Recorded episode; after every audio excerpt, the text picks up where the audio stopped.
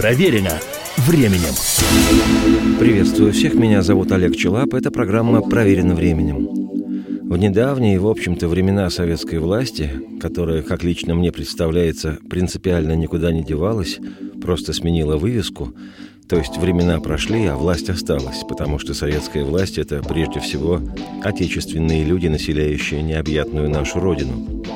Так вот, в недавние времена советской власти в стране нашей было по-настоящему немало хороших, добротных, отменных, блестящих и даже гениальных композиторов, лучшие произведения которых звучали и звучат поныне так, словно музыка эта создана где-то не здесь, в иных сферах – а композитор, ее создавший, лишь проводник между теми самыми иными сферами и людьми. Просто так в мире заведено, что ему, композитору, однажды было доверено небом транслировать для чувственного восприятия остальных подлинную эту музыку.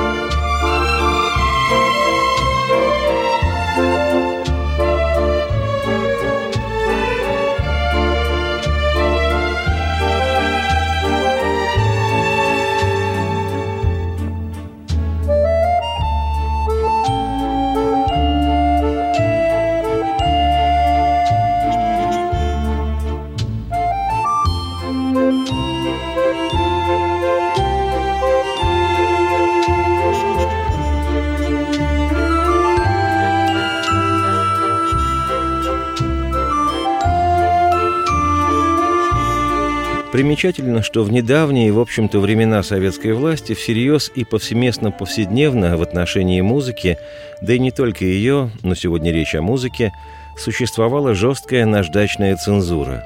И обычно привычным делом были идеологический контроль и давление всех властных и надзорных институтов, от худсоветов на телевидении, на радио и в редакциях музыкальных издательств, в театрах и на киностудиях, и на единственной в стране фирме грамзаписи «Мелодия», до всевозможных отделов культуры в месткомах, правкомах, райкомах, горкомах, обкомах, вплоть до Министерства культуры и до вершины этой пирамиды отдела культуры при Центральном комитете родной коммунистической партии, которая одна в стране знала, как в интересах трудящихся правильно распоряжаться нотой до диез.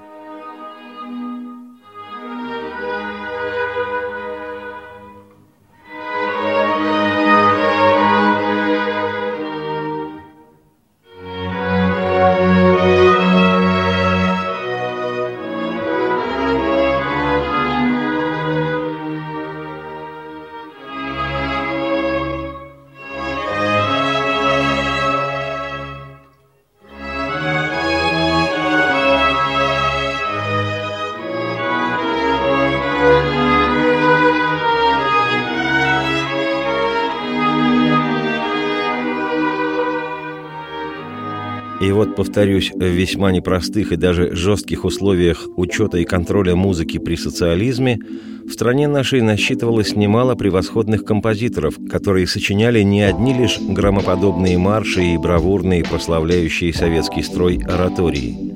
Создавались отечественными композиторами и потрясающие, становившиеся со временем подлинной классикой, незабываемые лирические песни – формировавшие глубину чувств и понимания, что есть любовь. Создавались и недубинные, по-настоящему патриотические песни, с которых начинается «Родина». Создавалась и роскошная музыка для кино и театра, и жанровая, и эстрадная. Создавались и произведения многовекторного академического жанра, от камерных и хоровых до оперных и симфонических. А ведь давление было убедительным – Вдруг на худсовете выпрыгивал из гоголевских штанов такой новоиспеченный Акакий Акакиевич и гневно вопрошал «А почему у вас музыкальная тема главного героя звучит как-то издевательски буржуазно? И зачем здесь играет этот вульгарный саксофон?» Крайне интересно, что с ослаблением в начале 90-х годов прошлого века зажима нашим политическим режимом всей повседневной жизни – высокоточных композиторов в Отечестве почему-то не добавилось. Вроде все есть. Свобода, разнообразие жанров, гонорары вполне себе приличные. Только твори и созидай на радость людям. Но почему-то, как сказал классик, пока не выходит. Иной раз думаешь, может, противостояние творческих людей и института власти способствовало рождению подлинных шедевров, в том числе и музыкальных. Одним из отечественных композиторов, чья музыка звучала, звучит и, уверен, будет звучать, по меньшей мере, пока люди будут смотреть, пересматривать классику нашего кинематографа, был, есть и останется отменный сочинитель, композиторских дел мастер, заслуженный деятель искусств России, автор интереснейшей музыки Владимир Дашкевич. Это его знают в лицо и Бумбараш, и профессор Преображенский, и друг доктора Ватсона Шерлок Холмс.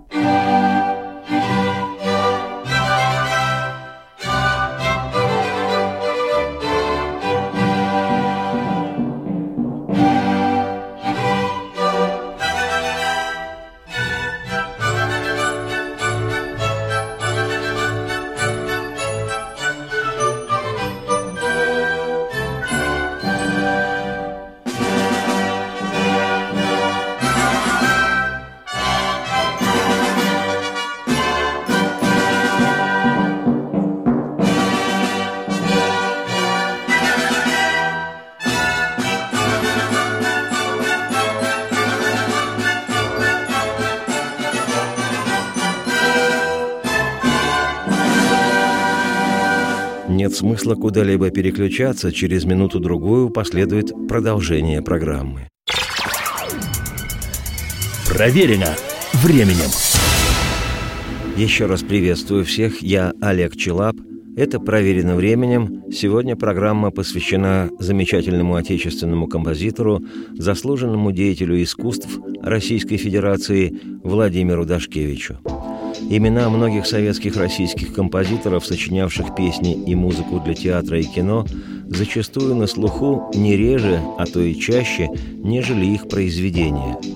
Тихон Хренников, Борис Макроусов, Матвей Блантер и Никита Богословский, Исаак Дунаевский и Василий Соловьев-Седой, Вано Мурадели и Вениамин Баснер, Ян Френкель и Микаэл Таривердиев, Александра Пахмутова и Андрей Петров – но кто не слышал этих имен? Иной раз и музыку-то, ими написанную, не сразу назовут навскидку, но имена эти не слышал только глубоко несчастный. В этом ряду блистательных имен, которые можно долго дополнять и пополнять, и другими мастерами, свое место абсолютно по праву занимает и Владимир Дашкевич. С той лишь разницей, что как-то странно получается. При его удивительной и удивляющей музыке имя композитора нужно вспоминать. Если в случае с каким-нибудь повсеместно известным композитором люди сначала слышат и воспринимают его имя, а потом начинают листать в памяти созданные им произведения, то у Дашкевича наоборот. Сначала ты слышишь музыку, совершенно ни на какую другую не похожую, со своим отдельным почерком, музыку, лишенную каких-либо клише, даже авторских, а потом начинаешь думать – кто бы мог такое написать? И неизменно точно приходишь к тому, что написал это Дашкевич.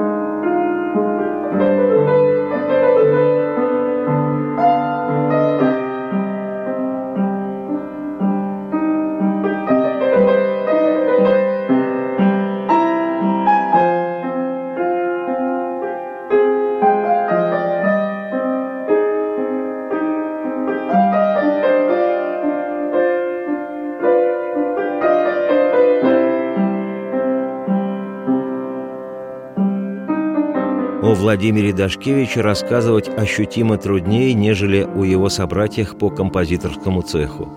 И не только потому, что информации о нем не так, чтобы много.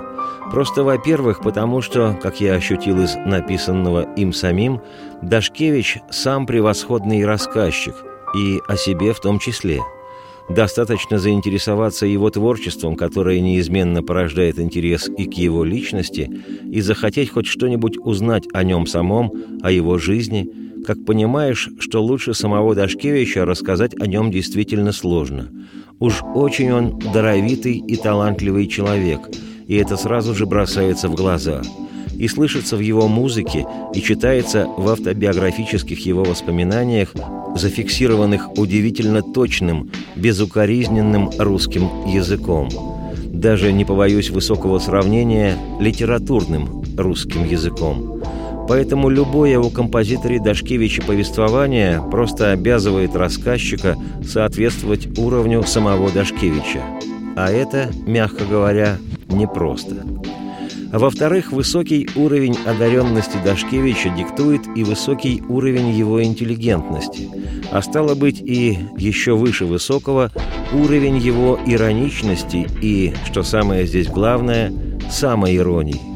Читаешь повесть Дашкевича о Дашкевиче и просто-таки любуешься тем, как удивительно стойко и при этом даже смешливо он преодолевал в своей жизни самые тяжелые времена и ситуации и просто-таки подкупает та горькая насмешливость, с которой композитор вспоминает о разных своих трудностях. И в возрасте подростковом, когда жил еще в родительской семье, и позже, когда самостоятельно стал осваивать мир, и когда уже стал композитором, чьи работы должны были преодолеть толщу упоминаемого мной сегодня жесткого идеологического контроля. Многие творческие люди из поколения Дашкевича, знаю это абсолютно точно, лишены этой удивительной способности легко жонглировать воспоминаниями о тяжелом. Перенесенные в детстве, юности и в самостоятельной творческой жизни лишения, необходимость отстаивать свое право на творчество, как и само свое творчество, многих всерьез и на всю жизнь обидела и обозлила, чтобы не сказать наградила признаками неврастении. И хотя воспринимается такое трудно, но людей этих по-своему можно понять. Воспоминания же Дашкевича о его жизни в сталинское время, о том, как репрессировали его отца с дворянскими корнями и с русско-немецко-литовскими кровями, как тянула семью в любой момент ожидающая ареста, как жена врага народа, мама Дашкевича, еврейка по национальности – как сам Дашкевич подростком вместе с матерью своей отправился из Москвы в Воркуту к отцу на поселение. Воспоминания эти, в конце концов, лишь журавлем взмывают в небо. Как за меня матушка все просила Бога, все поклоны била, целовала крест, а сыночку выпала, ой, дальняя дорога, хлопоты бубновые, пиковый интерес. Журавль по небу летит, корабль по морю идет, а кто меня куда влекет по белу свету? И где награда для меня, и где засада на меня?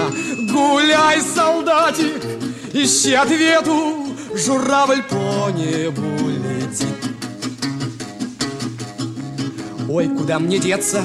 Дайте оглядеться Спереди застава, а сзади западня Белые, зеленые, золотопогонные А голова у всех одна Как и у меня Журавль по небу летит Корабль по морю идет а кто меня куда увлекет по белу свету?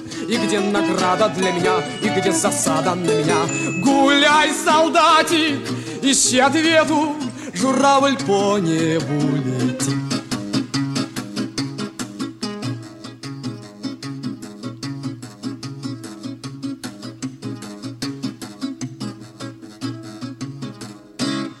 Где я только не был, чего я не отведал.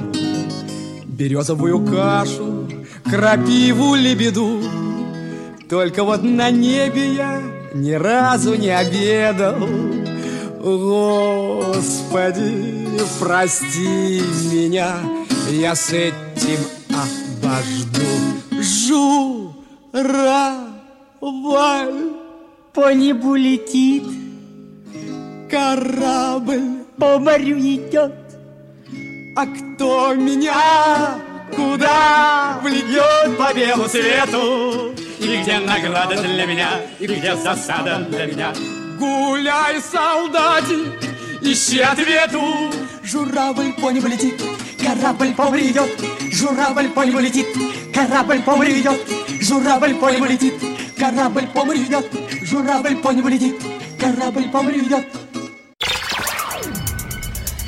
Проверено временем. Еще раз приветствую всех, я Олег Челап. Эта программа «Проверена временем». Сегодня она посвящена высококлассному советскому российскому композитору Владимиру Дашкевичу. Коренной москвич, а это особая категория москвичей, обладающая тонкостью восприятия мира, подлинной интеллигентностью и отсутствием пресловутого московского снобизма, которым с легкостью обзаводятся недавно в столицу прибывшие – так вот, коренной москвич Дашкевич Владимир Сергеевич родился 20 января 1934 года. Родители будущего композитора проживали в коммунальной квартире на улице Кропоткинской. Теперь она опять носит красивейшее историческое название «Причистенко». Причем проживали родители новорожденного, а с ними и сам малышок Дашкевич там проживал – ни много ни мало в доме русского поэта, героя Отечественной войны 1812 года Дениса Давыдова. Думаю, этот факт, как, впрочем, и корневая система будущего композитора, вполне располагала к тому, что из парня должно было произрасти что-то стоящее. Как я уже сегодня упоминал, отец мальчика Дашкевич Сергей Леонидович родился в дворянской семье – с детства знал французский и немецкий языки, впоследствии выучил английский и итальянский. Как отмечено в летописях, он в подлиннике читал Шекспира и Данте, Гёте и Мольера. Учился в Московском университете имени Михаила Ломоносова на историко-филологическом факультете. После Октябрьской революции 1917 года примкнул к большевикам и из дворянской своей семьи ушел – Отчетливо представляю себе эту гражданскую войну в отдельно взятой семье. У моего родного деда была один в один история с его родительской семьей. Так что хлебнул Дашкевич отец радости на обломках жизни прежней, еще царского времени, и новой, революционной, со стреляющими друг в друга красными и белыми гражданами и гражданками родной своей страны. Дрожи, буржуй, настал последний бой. Против тебя весь бедный класс поднялся. Он улыбнулся, засмеялся, все цепи разорвал. И за свободу бьется, как герой. Ничего, ничего, ничего. Ничего, ничего, ничего. Сабля, пуля, штыки, все равно. Ты родимая, да ты дождись меня, и я приду. Я приду и тебе обойму, если я не погибну в бою. В тот тяжелый час за рабочий класс, за всю страну. Мы победим за нас лишь земной. Разрушим тюрьмы, всех врагов разгоним. Мы наш, мы новый мир построим, свободного труда и заживем коммуны мировой. Ничего, ничего, ничего, сабля, пуля, штыки, все равно. Ты родимая, ты дождись меня, и я приду. Я приду и тебе обойму, если я не погибну в бою, то тяжелый час за рабочий класс, за всю страну. Об отце Владимира Дашкевича можно было бы упомянуть лишь вкратце. Да только в жизни самого композитора судьба родителя сыграла важную очень роль. Работая во имя торжества идеалов революции, вступив в самую передовую в мире партию, строившую счастливую жизнь для людей, партию большевиков, истинных ленинцев, работая инструктором просвещения в политуправлении штаба Московского военного округа, отец Дашкевича в 1938 году по доносу соседа по коммунальной квартире был арестован. Сосед хотел расширения жилплощади – вот и написал, что отец Дашкевича, цитирую самого Дашкевича, польский шпион и что он в мытищах собирал вооруженный дрекольями отряд, с которым собирался штурмовать Кремль. Цитате конец. Будущему композитору было 4 года. Отец сидел в сталинском ГУЛАГе. Мама работала машинисткой. Жили они, понятное дело, бедно. Даже очень бедно. В 1941 году началась Великая Отечественная. Это стало ярчайшим впечатлением мальчишечки. Эвакуация в Ижевск. Первые два класса школы и житье-бытие всемиром в одной небольшой комнатушке. Мать пошла работать секретарем в музыкальную школу, и первое музыкальное впечатление Володи Дашкевича – разучивание детским хором песни «Савьюном я хожу». Лично я в свои 7-8 лет также впервые услышал в школьном хоре эту песню. И помню свое удивление, когда не одновременно, по-разному, вступали голоса поющих ребят.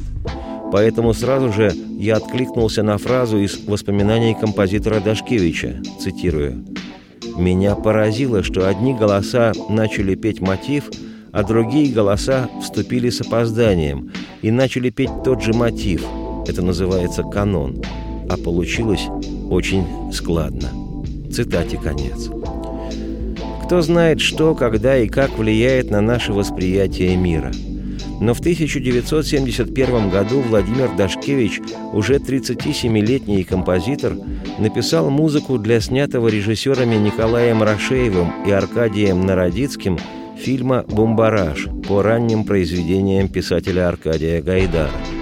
И исполнявший главную в картине роль актер Валерий Золотухин, весь фильм демонстрировал не только свои артистические таланты, но и певческие, исполняя на стихи поэта Юлия Кима песни Владимира Дашкевича.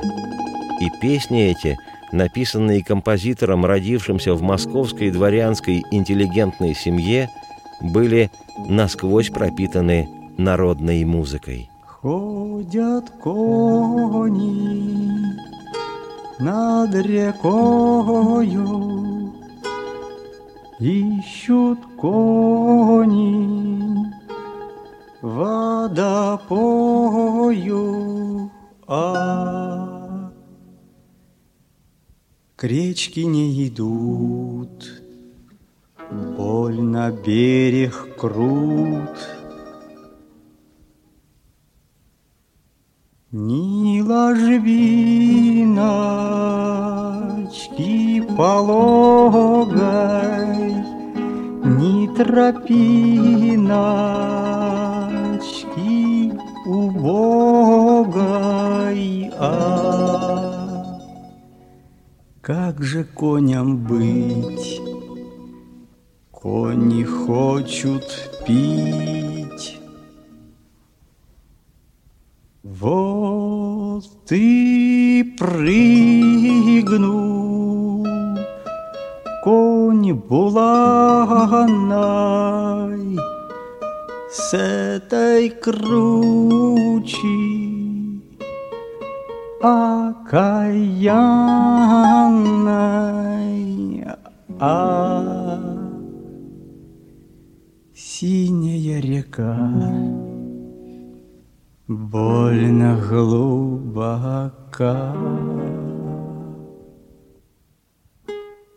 В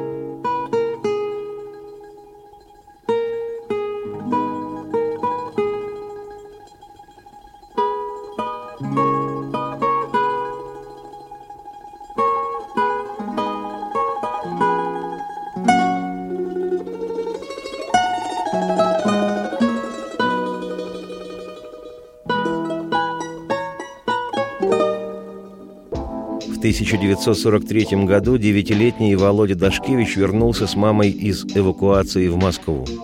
Еще через два года окончилась война. Отца из лагеря так и не выпустили, только перевели на вольное поселение. Отец писал мальчику письма, как вспоминает сам Дашкевич, цитирую, «замечательные письма. По ним я понял, что такое настоящий русский язык. Эти письма очень сильно влияли на меня. Они сформировали чувство языка, чувство общности с мировой культурой и воспитали во мне чувство достоинства личности». Цитате конец. Это, кстати, к вопросу о современной, так называемой компактной системе общения в соцсетях и с помощью гаджетов. Читаешь иной раз сообщения без знаков препинания, без начала и окончания предложения, без заглавных букв, со всеми этими примитивно-урловыми новоязами. И хочется встать под душ и долго соскребать эту убогость.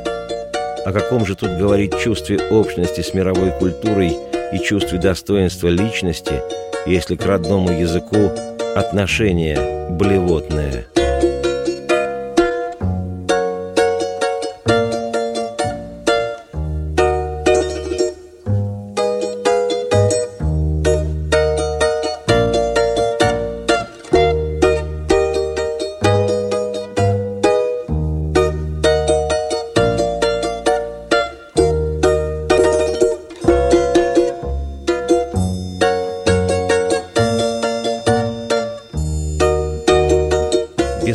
бессмысленно куда-либо переключаться. Скоро сюда придет Владимир Дашкевич, и программа продолжится. Проверено временем. Еще раз приветствую всех. Я Олег Челап. Это «Проверено временем». Сегодня программа посвящена замечательному советскому российскому композитору Владимиру Дашкевичу. После войны в 11-летнем возрасте в 1945 году парень вместе с мамой поехал к отцу, жившему на поселении в Воркуте. Дальше приведу цитату из воспоминаний композитора. «Была зима, поселились мы в избе. Я спал на полу, у меня начался приступ аппендицита, а врачей не было. Но как-то обошлось. Там я впервые увидел лагеря и заключенных. Школу ездили на санях – и в первый же день меня, как москвича, выбросили из саней в снег. Я был одет в большие валенки и пошел не по дороге, а по целине. Помню, что обессилел, но на упрямстве дошел, не замерз. Однако любовь к новым товарищам не появилась. Зато появилась стойкая неприязнь к тому, что было связано с ГУЛАГом. А с ним было связано немало. Вскоре отец работал на другом конце страны, в Ашхабаде, в геологической экспедиции. Пережил страшное землетрясение. В 1949 году его вызвали в Москву и в тот же день арестовали. Шла волна вторичных репрессий. Арест и обыск я пережил очень болезненно. Когда они стали шмонать мои детские вещи, я вырвал сумку и хорошо помню, как один из них с ненавистью сказал мне «У, волчонок». В это же время музыка стала незаметно входить в мою жизнь. Я полюбил оперу и стал ходить в Большой театр и филиал. Билеты на галерку стоили копейки, и я слушал оперу два-три раза в неделю. Запомнил много опер наизусть, особенно полюбил Бориса Годунова и «Кармен». Голоса тогда были уникальные. Козловский, Лемешев, Нелеп, Михайлов, дирижеры Голованов, Небольсин. Ничего похожего на то, что сегодня. Появилось какое-то странное состояние. В школе, где меня звали кочевником за любовь к перемене мест, к пересаживанию на уроки с парты на парту, я стал испытывать неслыханное наслаждение от того, что вдруг на меня находило какое-то музыкальное наваждение. Я сочинял музыку, слушал ее как живую. Про это мое переживание не говорил никому. Но когда в десятом классе я влюбился в живую и непосредственную девочку Риту Зотову, и она меня спросила, кем я стану, я ей ответил, я буду композитором.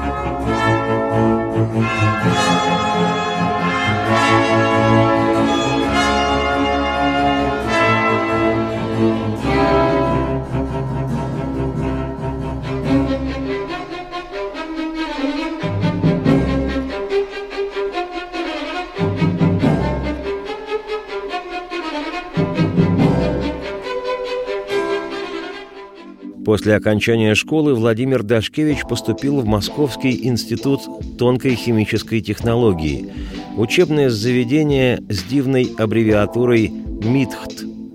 По мнению самого Владимира Сергеевича, то было правильное решение, поскольку в университет сына репрессированного не просто не приняли бы, у него и документы для сдачи вступительных экзаменов не приняли бы. Тем более, что парень умудрился даже не вступить в комсомол – в 70-е и 80-е годы прошлого века это было практически невозможно, а уж про конец 40-х и разговаривать нечего.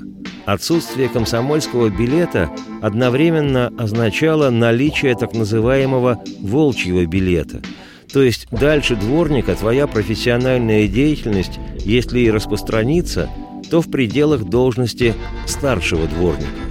Не знаю, каково качество обучения в Московском институте тонкой химической технологии, но по признаниям самого Владимира Дашкевича, в ВУЗе своем, очень МИТХТ аббревиатурным, учился он без особого увлечения и страсти по части освоения наук – Хотя по себе знаю, даже если ты совершенно не выказываешь интереса к точным наукам, но в твоем институте сильны традиции преподавательской школы и уровень образования высок, то чем бы ты ни собирался потом заниматься в жизни, обучение в техническом вузе весьма крепко структурирует твое мышление.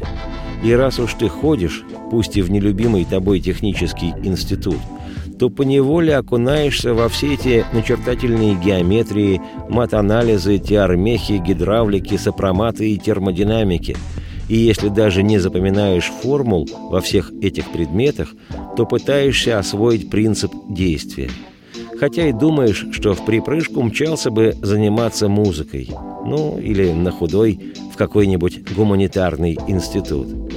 А поскольку Дашкевич еще в отрочестве увлекся шахматами и, судя по тому, что в студенчестве стал кандидатом в мастера спорта, соображал он включенно и аналитически, и особых проблем обучение в институте не вызывало. Наоборот, парень проявлял себя как мог, в том числе и в шахматах. Все пять лет обучения в ВУЗе он был чемпионом МИТХТ – Уверен, что страсть к шахматам и вполне ощутимые успехи в этой, смешно сказать, спортивной игре сказались впоследствии на понимание Дашкевичем композиторской профессии, на его взаимоотношениях с ее величеством музыкой.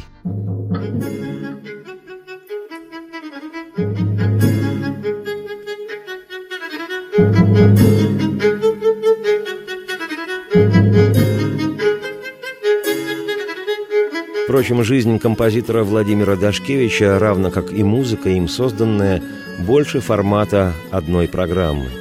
Как гласит история, только в кинематографе на его счету более ста картин, которые Дашкевич украсил своими произведениями. И это не считая музыки академической, симфоний, ораторий, опер и концертов. И об этом я, Олег Челап, автор и ведущий программы «Проверено временем», с нескрываемым «у» непременно поведаю уже в другой раз. Сейчас же оставляю вас с красивейшей и любимой миллионами людей музыкой из фильма «Приключения Шерлока Холмса», созданной Дашкевичем. Располагайтесь у камина, а если у кого-то вдруг камина нет, включите свое воображение и наслаждайтесь. Радости вам вслух и процветайте!